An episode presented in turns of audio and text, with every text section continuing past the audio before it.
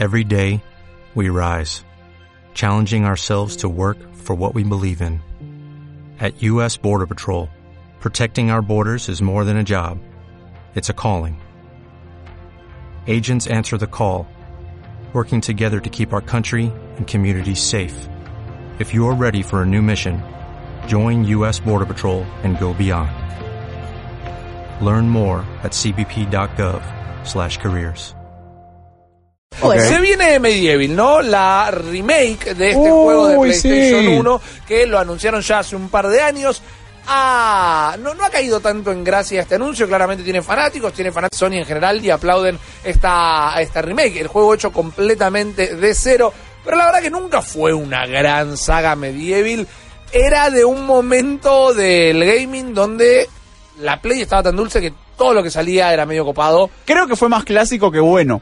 Sí, ¿no? Como en, en una extraña fórmula, porque uno diría que es una condición sine qua non de un clásico ser bueno. Pero hay cosas que marcaron una época, no necesariamente eh, por lo que eran, sino por mero contexto de la época en sí. Obvio, ahora si me lo decís a mí, para mí Medieval lo recuerdo como un gran juego.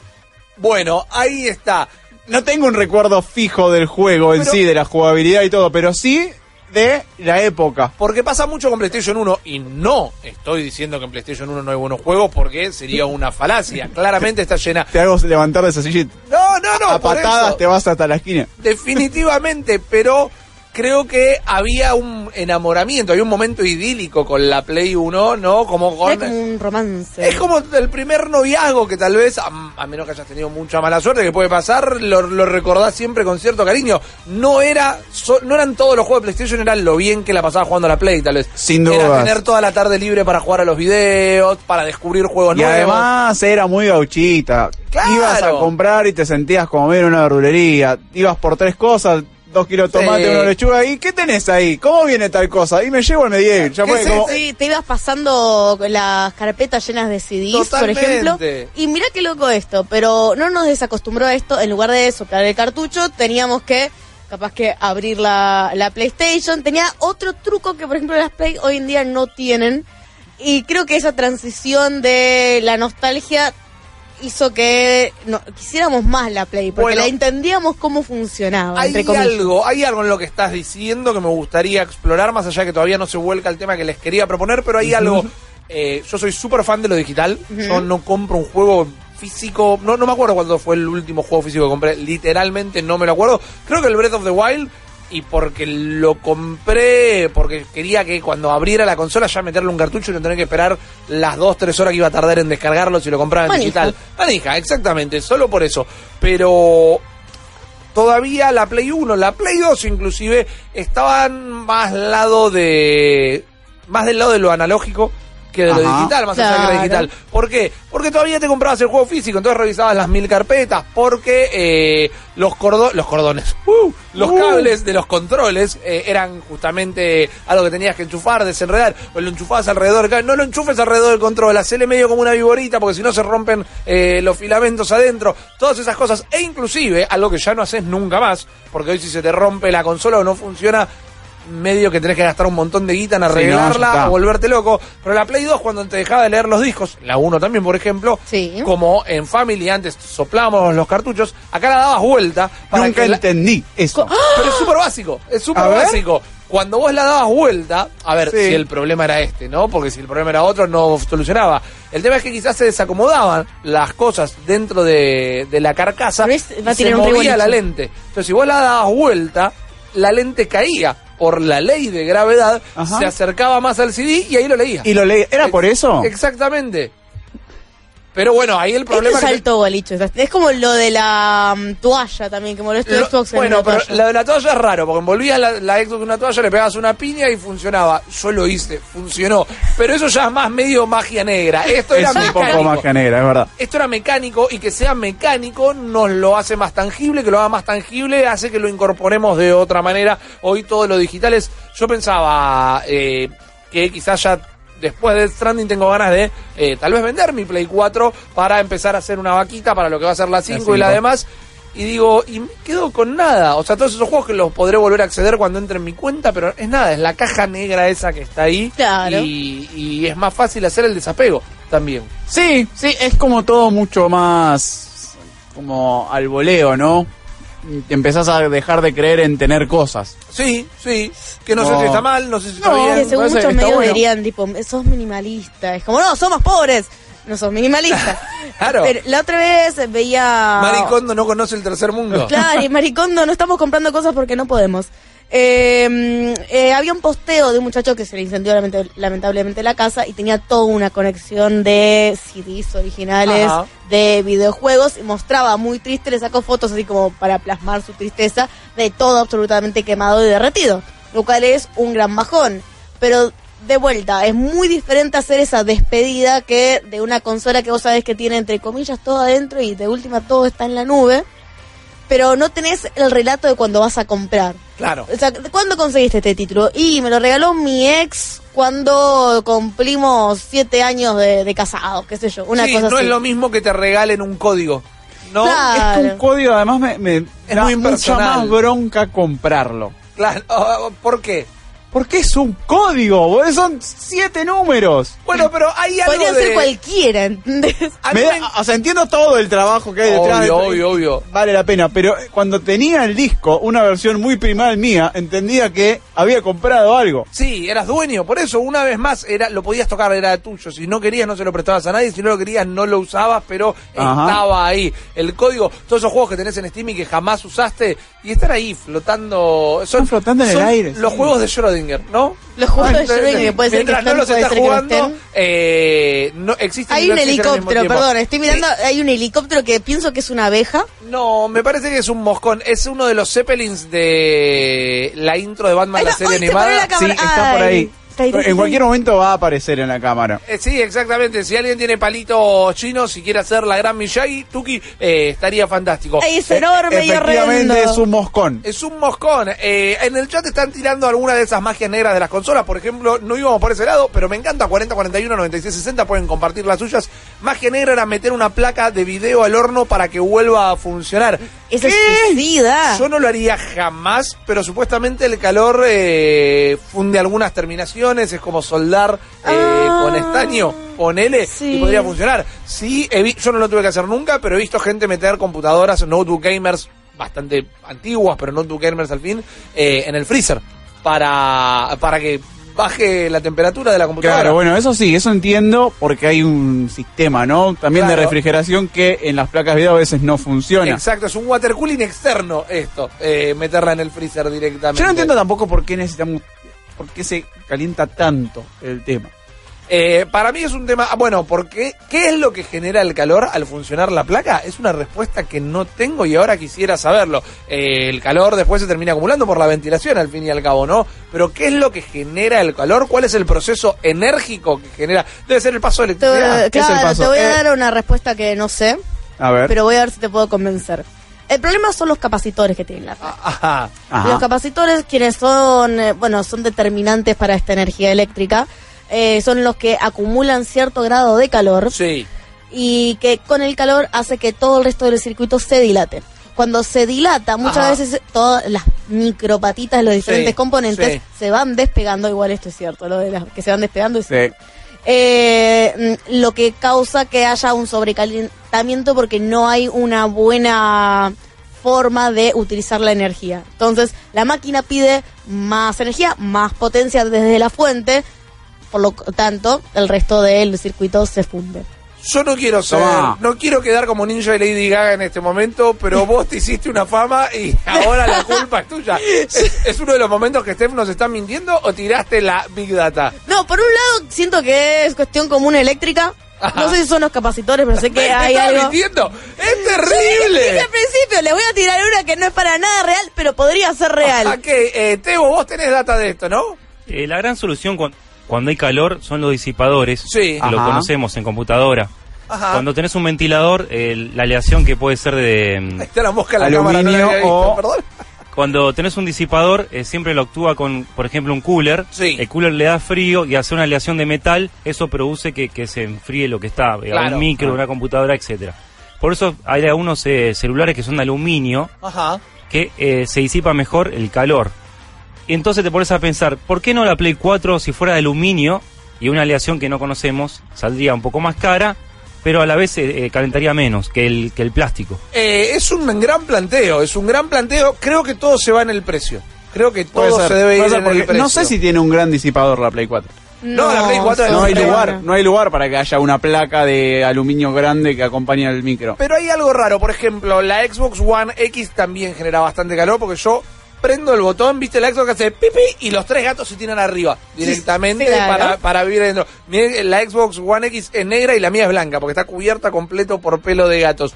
Pero queda como contenido. Vos tocas la mano y decís, eh, ponés, tocas con la mano y decís, apa, esto calentó. Pero queda ahí. La Play es una turbina de avión, la Play 4 Pro particularmente, es una turbina de avión que no va abasto, que dispara calor para los costados y Sí. para atrás. A mí hace- Es un quilombo, realmente. Y a lo que voy es que ninguna de las dos son consolas particularmente chicas, la Play 4 Pro No. y la Xbox One X. Ponele, no quiero tener otro gabinete en casa, pero ponele el espacio para la ventilación más. y ahorrate un quilombo. Pasa que todavía estás pensando en que es consola. Sí, sí, sí, totalmente. Entiendo que una consola va la, la y tiene que tengo- ser cheta, tiene que ser finita. tiene que ir bien en el rack de la Bueno, tele. e- exactamente, tiene que ir en los lugares donde los muebles antes estaban pensados para poner los reproductores de DVD. Claro. Tienen que ir por ahí. Eh, ahora igual tenemos no una me- PlayStation 5 que parece un caloventor, Lucas. Bueno, pero ¿Hay diseños de la Play No, 5? no, es el kit de desarrollo. Claro, es el kit de desarrollo Claro. que dijo, sí, más o menos es muy parecido a este render que inventaron, pero es, es por lo menos parece de dimensiones el doble que una PlayStation 4, y que tiene refrigeraciones que lo hacen ver como un caloventor, lo cual en Bueno. teoría lo va a hacer, porque se disipa de esa manera el calor. En cualquier Ay. momento vamos a ver un montón de Play 5 en el baño.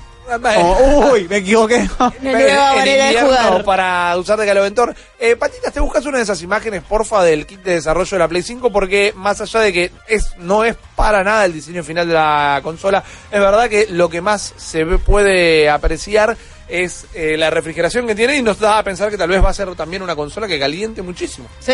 Yo igual mi Play no es como base de Mirá. comparación. Claro, Esto sí, es un render. extraño. Me- medio que es un modem también. Total. Un sí. proyector que le falta lente. Lente. Igual para dar la, la, la información concreta, esto es un render hecho a base de una filtración, pero de PlayStation, el arquitecto de la consola dijo, che, la verdad que se super parece lo que hicieron, es Mirá. increíble que se parezca tanto ¿Cómo lo sin haberlo visto. Pero eh, las imágenes ninguna van a ser reales, pero la verdad que parece que se asemejan muchísimo a la realidad. Pero digo, ¿ves? Tiene un gran énfasis en la... En la ventilación. En la ventilación.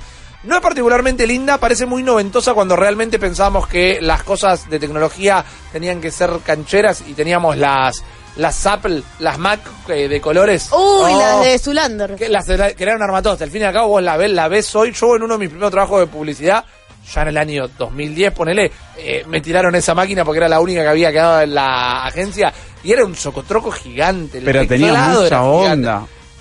Cuando acuerdo- salieron, sí, yo veía Sí. las publicidades y me moría de ganas de Me acuerdo que en los Kids Choice Awards daban esa Mira, de, de premio y le daban de distintos colores, porque la idea era que sean de distintos a colores. pleno, super. Tengo, tengo una data acá que me perturba, recuerdo haber visto imágenes de esto, pero un grupo de potatos nos dice, yo trabajo en un local que- donde se realiza servicio técnico y es terrible la cantidad de gente que trae la Play quemada por culpa de las cucarachas. Bueno, sí, totalmente. El calor que genera la Play, eh, particularmente la Play 4 de lanzamiento, o sea, el modelo base, genera mucho calor y eso atrae cucarachas. Entonces de repente la Play deja de funcionar, la abren y está lleno de cucarachas. Y hay cucarachas. Claro, exactamente. Me vuelvo loco. Casita de cucarachas. Ojo, debería abrir la mía porque está más sucia que político argentino, pero tendría que ver qué hay ahí adentro. Capaz que hay una mini comunidad medio del capítulo de Rick and Morty. Exactamente, tenés toda una sociedad ahí. Sí. Ah, yo de algunos, todavía no empecé a hablar del tema que quería hablar, pero me encanta. Todavía no empezamos a hablar. Te dejo también No una empezamos. imagen de cucarachas. Buenas noches, malditos nerds. Buenas. Eh, yo tengo un amigo que su placa Dale. la hizo durar fácil tres meses metiéndola al horno. Hasta que ya no le dio más. Hasta que directamente termina de romperse. Un saludo. Saludo. Brian de Allen, Río Negro. Saludos, Brian. Buena. Buenas noches, malditos. Buenas noches. Cuando tenés un circuito eléctrico, Ahí va. lo que pasa es que a la frecuencia que trabajan las placas, eh, se genera el efecto Joule, o sea, perdés energía en forma de calor y por eso levanta temperatura. en momento- Saludos. En algún lado mi cerebro tenía esa palabra. Ey, Me yo le dije. Efecto. Joule es un buen nombre para una banda también. Efecto Joule, sí, Sí, sí, totalmente. Son como unidades de. mm, como el metro, como el coso. Es Claro. una unidad del Joule. Y es una banda de K-pop. Sí. La efecto Joule. Oh, de Joule Effect. manera. Joule Effect, sí, De me Joule gusta. Effect. Sí, Exacto. a mí me gusta mucho el Joule nombre de, Effect Live in Seoul. eh, lo, lo que se produce de la caja eh, cuando no te, por ejemplo, vos estás andando en un auto La y jaula se te de da- Faraday. Sí, gracias, gracias. Esto era como un diálogo con mímica de, de los términos de, física. De, física y química de quinto año. Eh, pero, ¿qué tiene que ver el auto con la cámara Faraday? La cámara Faraday no es la que bloquea las señales. Claro. ¿Y el claro, auto? pero cuando te pega un rayo en, eh, en un auto, se supone que no te pega a vos por el efecto de la caja de Faraday. No, me parece que. No, eso es porque eh, la- las, las ruedas, de goma absorben. el, Ah, la electricidad al suelo. Correcto. Eso es el efecto de la, de Claro. la cable a tierra, digamos. Mi secundario era de comunicación social, muchachos. O sea, Está bien, tranqui. eh, Lo mío era hotelería y turismo, pero vi mucho el mundo de Big Man. Ahora bien, el tema. ¿Qué carajo quería hablar hoy? No, Contame. Era del mundo de Big Man. Sí. Me- sí, me, me encantó que la charla se fuera para este lado, me pareció realmente interesante y puede volver porque el tema en sí, no, no va a volver porque el tema va por otro lado, pero hablábamos de Medieval, ¿no? Y veíamos Ajá. el tráiler recién. Patas, también está el tráiler del Medieval original, que es el de PlayStation 1. Y en una entrevista al desarrollador del nuevo lanzamiento, más allá de que es una frase que la puede tirar cualquiera en cualquier momento para atajarse, dijo que el sentido de esta remake, más allá de capitalizar el valor nostálgico y un, como no podemos negar que fue gran valor para la PlayStation 1, dice, ahora sí puedo hacer el juego que quería hacer. Ahora Ah. sí puedo hacer el medieval como lo había buena, pensado. campeón. Hay un equivalente en cine, por ejemplo, eh, de haber mil eh, ejemplos, pero pienso en Mad Max Fury Road, con Sí. George Miller diciendo, esta era la Mad Max que yo quería hacer, Ah, en los 80 no estaba ni la tecnología, ni el presupuesto, ni nada del estilo. James Cameron con Avatar. Claro. George Lucas lanzando el episodio 4, 5 y 6 antes del 1, 2 y 3. Ese me parece que vendió más humo que otra cosa, No, ese es pero... un delincuente, pero dale, te lo banco. Eh, ¿Quién más? ¿Quién más? Me distraje porque, Steph, tenés razón. Lo acabo de ver en el, en En el lo- chat. en el chat. Tenías razón, Steph, ¿Se con el tema del cámara auto. Faraday? Se llama efecto Faraday, sí, sí, sí. Ah, ok, pero la cámara Faraday no es lo mismo que el efecto Faraday. Quizás sí, quizás. No, esa es una pregunta que tendré que responder el chat. Efecto Faraday me suena a desodorante de- también. Paradise for Men. Sí, Pero hay muchas, sobre todo películas, que se fueron, Claro. que tienen una idea de, durante 10 años y recién la pueden llegar a, a cabo en estos años, digamos. Exactamente. No es tan descabellado pensar que es cierto lo que dice Y- el señor de David. Y voy por ese lado, solo lo voy a poder jugar una vez que pruebe el juego y diga, ok, bueno, acá realmente se valió de las nuevas tecnologías para hacer algunas variantes, para capitalizar mejor algunas ideas. No puedo decir de antemano que esto es 100% cierto porque, como decía, es una gran manera de atajarse, ¿no? Es la gran George Lucas. A George Lucas hoy no se lo creo, pero a este tipo todavía tiene el beneficio de la duda. Ahora bien, mirá cómo cambia la perspectiva, ¿no? Porque digo, ok, bajo este punto de vista, ya Ajá. no me parece un choreo. Bajo este punto de vista, me tengo más ganas de probarlo. Y tenemos que aceptar un poco más eso. Esta es una pregunta que hago, que la tiene al 40 41 96 60. So, es doble la pregunta. ¿Está bien bancar eh, este tipo de retrabajos? Porque pasa mucho también en la música, ¿no? Muchísimos músicos graban de nuevo una canción y dicen, ¿y por qué la grabaste de nuevo? ¿Y qué yo, man? Porque escuchate cómo suenan los temas ahora. Antes lo habíamos grabado en una consola mono hace 40 años en un estudio que era una porquería y ahora los ingenieros de sonido parecen que gente que labura en la NASA. Entonces me garpaba grabarlo de nuevo. Y en los juegos en- cada vez hay un poquito más, pero no hay tanto de eso. Entonces son dos preguntas. ¿Bancamos esto? Y por otro lado, ¿cuáles son los juegos no que quieren una remake? No que lo quieren ver en 4K porque era su juego favorito. ¿Cuáles son los juegos que piensan que, che, ¿sabes qué? Este juego con tecnología nueva podría ser algo que realmente marque una diferencia. Yo capaz que tengo una baja de línea un poquito fuerte y A ver, contundente. bájela. Ese es mi, mi- mi- mi nombre del medio fuerte y contundente. Que es, si vos haces, si vos haces una canción, o estás escribiendo una canción, o estás tocando el piano en Sí. particular, vas a componer para ese instrumento y le vas a querer sacar fuego, ¿no es cierto? Sí. nunca, creo que nunca vas a decir, no, mira, como el piano en ese momento no tenía una tecla, no pude hacer bien la canción. Pero en ese caso no sería el piano en sí, sino cómo grabaron el tema. Claro, bueno, a lo que voy es que para mí es una reinterpretación del el videojuego. No estás haciendo ni mejor ni peor la experiencia, Ok. pero eh, lo estás reinterpretando para que gráficamente se vea de otra manera. Creo que uno, tenés la experiencia original y el otro, la forma en que se pudo optimizar toda la tecnología para realizarlo de otra manera. Creo un poco también lo que iba este muchacho es que en esa en ese momento no solo es el tema gráfico, sino es que eh, era también un tema de la capacidad de las Claro, consolas, de los lugares donde no podía explayarse realmente ni, ni siquiera en gráficos, sino en historia, jugabilidad mecánicas, y mecánicas. físicas. Ahora, Ahora. bien recordando el medieval original, Sí. es un juego que se sentía corto. Bueno, que le por una faltaba cuestión- limitado por la tecnología o limitado Claro. por las ideas. Yo creo que en el contexto no, porque por ejemplo algo que sufría el medieval original es que había mucha niebla, ¿no? Como podíamos recordar tal vez en el Spyro de Dragon. No había mucha distancia de dibujo y el mundo era tan, entre comillas, grande. E iban apareciendo. Exactamente, entonces ahora los juegos sí, vos tenés una distancia de dibujo del carajo, como en Horizon Zero Dawn, como en Zelda Breath of the Wild, por nombrar Claro. apenas algunos, eh, y decís, wow, man, mirá, es un mundo entero, esto es mágico. Pero eso hoy por hoy pasa en todos y en ese momento también pasaba en cualquier juego que atentara a un mundo abierto o semiabierto. ¿Qué es lo que le pueden agregar en cuanto a físicas mecánicas? Voy a decir, para darle el beneficio de la duda, que no se me ocurre. Pero era un juego bastante lineal. Va- tal vez pueden profundizar en el combate. No sea solo blandir la espada a tontas y a locas, sino que. Ojalá que no, pero le meten un combate Dark Solesco, ¿viste? Que, que importe más el parry, que importe más esquivar, que haya que pensar en cada combate. O Ahí- ir aprendiendo combos. Exactamente. Esto era casi un hack and slash, beat'em up tesco de. eh, eh, eh, y si le pegaba, le pegaba. Les tengo una pregunta. Pregunte. Eh, ¿Cuántas de estas mecánicas tendrían que cambiar para llegar al límite de no cambiar la experiencia? Ah, buena pregunta. Es una buena pregunta, pero mientras no me gusta responder una pregunta con otra pregunta, podemos hacer que sea un spin-off de la pregunta en realidad. Mirá cómo vende cosas, Rippy. No, pero quizás no le interesa, ¿no? O sea, quizás lo que busca es no emular la experiencia original, sino decir, mirá, como yo lo que quería era hacer esta otra cosa, no me importa salvaguardar tu memoria. Ahora bien, yendo a la pregunta, ¿por qué era buena?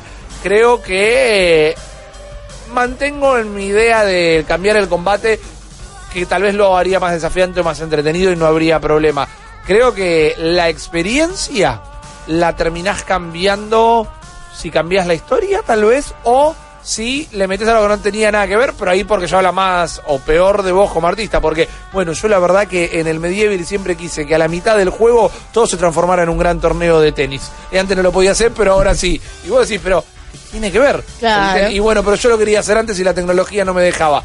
En ese sentido, quizás ahí está cambiando la experiencia.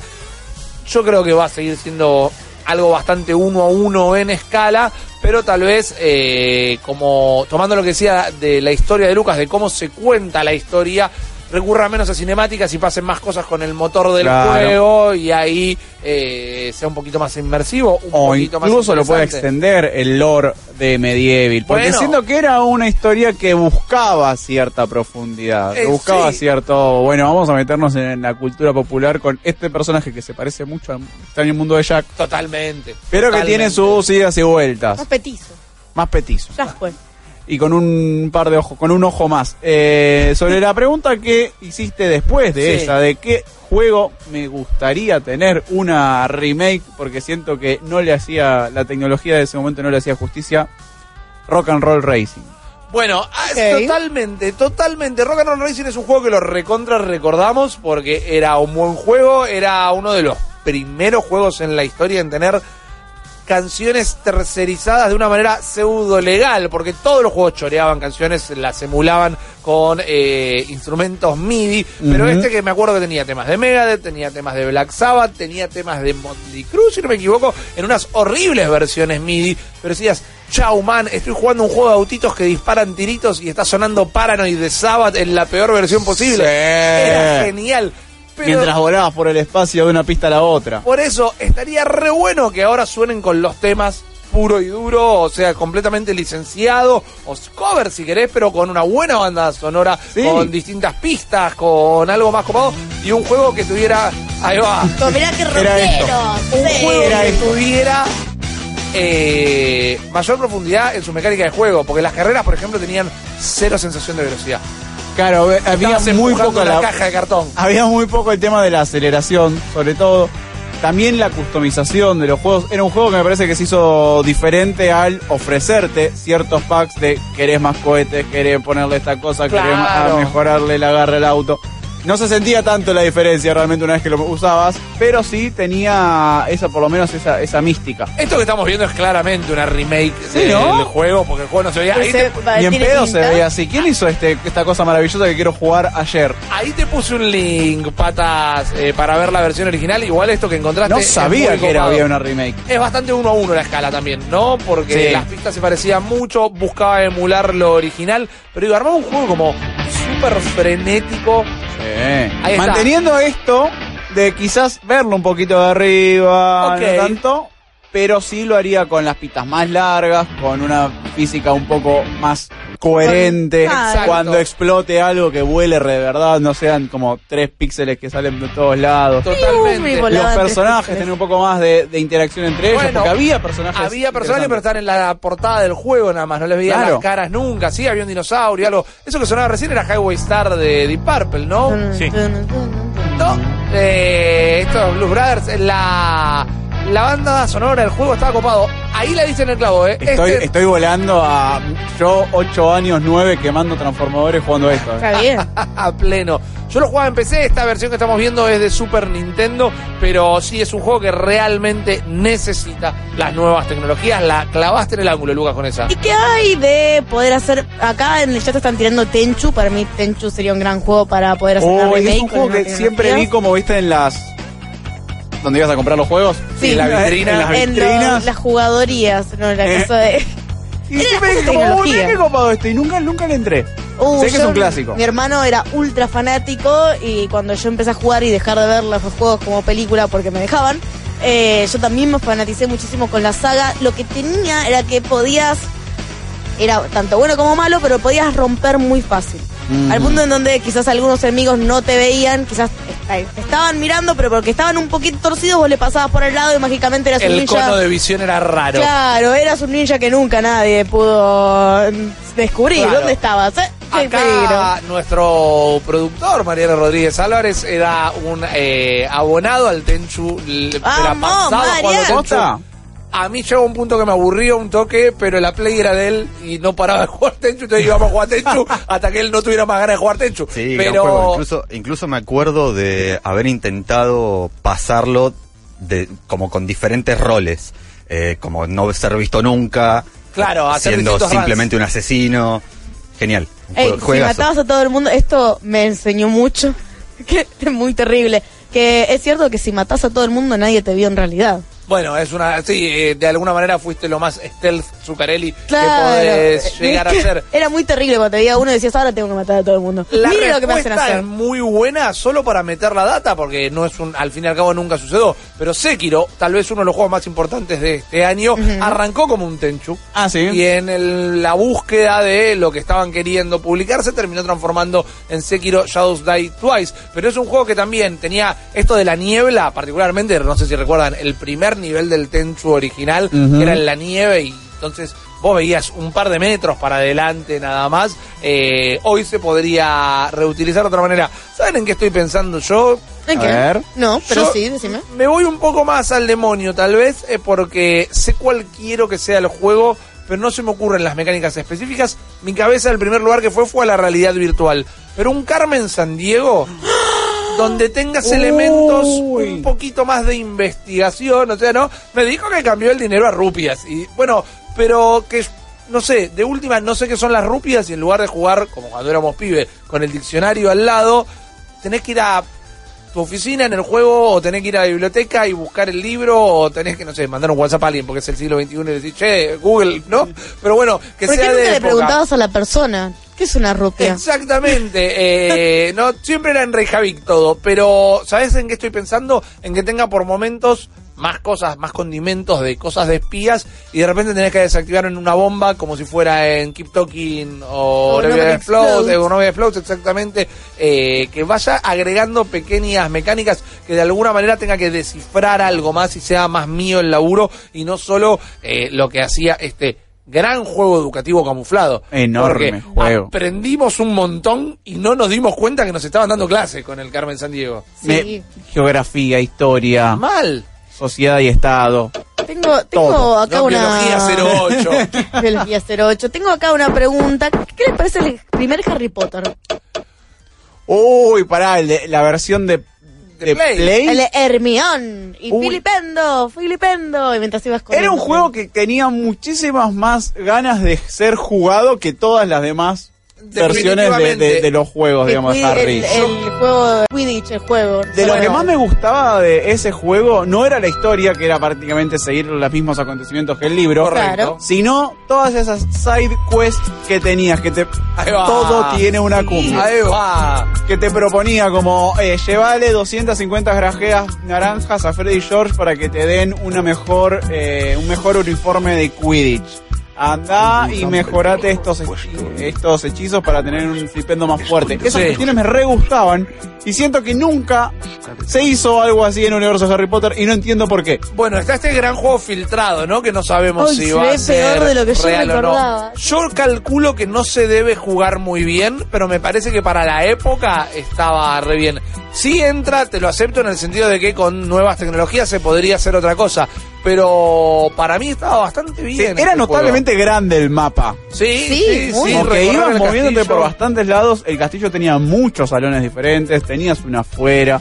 Tenías el bosque. Estaba bien. Recuerdo muy con Bueno, mucho amor este juego. Pero hacémelo, no, no lo va a querer hacer nadie, eh, pero haceme la recreación de las pelis de nuevo en un tono medio Red Dead Redemption 2 en el sentido de la inmersión. que Yo Uh. quiero pensar en el cáliz de fuego y realmente tener que enfrentarme todos los niveles con los distintos desafíos y me, me gustaría esa experiencia. Sí, Puede ser que hable más el fanático que otra cosa, ¿no? Pero el de eh, Quidditch World Cup, ese yo todos los días pido que por favor hagan Hagan otra una- versión. Claro que sí, claro que sí. Tipo Quidditch World Cup 98. Ah, bueno, que no, vayan me, así. no me importa nada. Eh, en nuestro sirve. canal de YouTube tienen un video que hemos jugado con Guicho y con Lucas a Es la cierto. Copa Mundial eh, de Quidditch. Probablemente le sirve el mote, sale mal a ese video, pero es interesante. Acá hay un par de comentarios sobre qué juegos te- le gustaría tener una remake. A ver, Porque eh, la tecnología del momento no le hacían eh, justicia. Como por ejemplo remake de Solo River. Sí, sí, Roberto, sí. Sí, Roberto. eso Sí, está Roberto. siempre flotando en el aire. Nunca la terminan de confirmar, nunca sabemos Hennig si está son- como muy alienada. Ey, sí, es una realidad. Mamá, Luquita. Game Ground de Sega. Ese yo no lo tengo. Game Ground. Army Men, la remake de Army Men. Sí, me encantaba. por favor. Me encantaba toda esa saga de Army Men. Sí, a mí también, a mí también me gustaba mucho. Creo que me gustaba más verlo y tener e ir a jugarlo que después me aburría bastante rápido, pero banco la idea del Army eh, Men, Me el grandioso MDK. A ver, ¿qué más? ¿Qué más? ¿Qué más? Están comentando mucho sobre Carmen Sandiego y la de eh, el de Harry Potter. Comic Zone, quizás también uno de los juegos que más odias, Rippy. Eh, yo no lo odio, yo digo que nos mintió a todos ese juego, nada más. Fue un político que nos mintió a todos. Nos mintió todo. Sí, por eso, gritó no se inunda más el Comic Zone y la verdad que lo jugás ahora y está bastante, bastante complicado. Pero ya, me parece que era más su estilo gráfico tal vez y la idea del Comic Zone que el juego en sí, que me parece que eso lo sostiene. Si vos vas a jugar a buscar lo que te gustaba del Comic Zone, lo vas a tener con el juego En el original. Comic Zone, sí. Exacto. En PlayStation 4 se puede jugar Comic Zone, la versión original. En Steam debe estar en alguna de las colecciones de Sega. La lo que a vos te gustaba está intacto. Lo que no te gustaba seguramente era la jugabilidad. Y la jugabilidad sí es un desastre. ¿Quieren toquetear esas mecánicas? Me copa. ¿Me pasás, porfa, un par de audios antes de redondear este bloque eh, de las remakes? Malditos, la verdad que ya que estamos hablando de remakes, podríamos pedir una remake de The Legend of Dragoon, gran juego de PlayStation 1, que con la tecnología actual quedaría muy bien. Saludos. Saludos, amigo, un abrazo. No lo conozco, pero. Oh, qué nostalgia. Carmen San Diego estaba en las computadoras de mi colegio, Sí. así que lo viciaba en computación. Ahora hay una versión para Android que es muy mala. Sí, la Yo tengo. no la recuerdo tan mala realmente. La de Android. Esa es cueta, creo yo. Ok, bien, dame otro. Javier de Seiza. Bueno, Yo creo Javier. que el juego que se merece, digamos, fue una reivindicación con la tecnología actual, que era muy adelantado a su época, a pesar de que fue un juegazo igual en su momento, el Metal Gear Solid 1. Sonic 1. Yo creo que... Metal sí, Gear sí, Solid necesita 1. hacer la Entendí solo la 1. parte. Metal Gear Uno Sonic. dice, hizo maravillas, pero ese juego se merece una mejor tecnología.